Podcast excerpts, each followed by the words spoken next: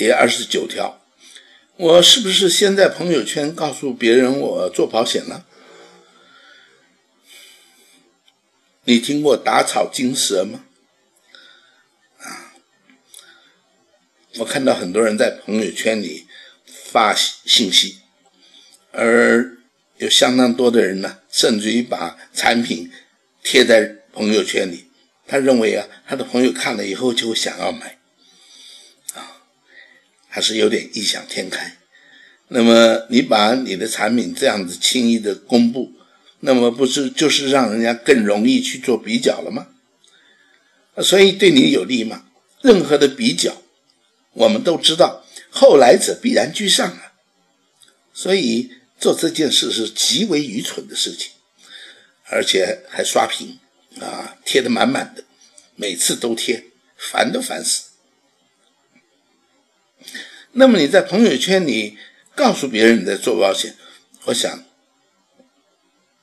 没有多大意义啊，那么但是也不必隐瞒。所以如果你做了一段时间以后，你在朋友圈里贴了一些人家可以知道你在做保险的这个事实，我想这个呃无所谓的，这个是合情合理的啊，因为我们也没有必要隐瞒自己的身份，对吗？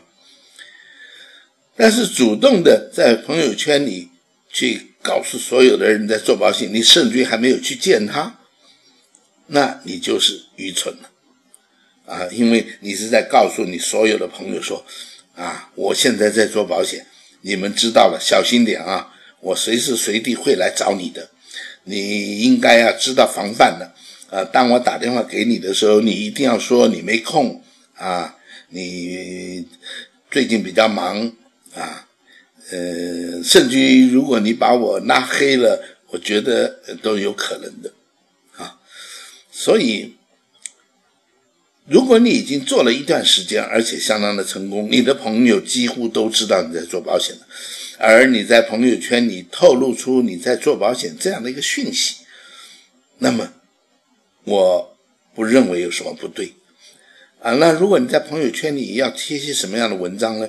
那么要让他们。看了有所感觉的，或者对于你在这个工作上的成就，他非常的敬佩的，呃，有这样的一个讯息发布是可以的。那么千万不要在朋友圈里面销售保险、推销保险、讲解保险，把建议书、把保单的条款内容、把保单的利益贴在朋友圈里发给全世界你的朋友看。那是世界上最愚蠢的事情了。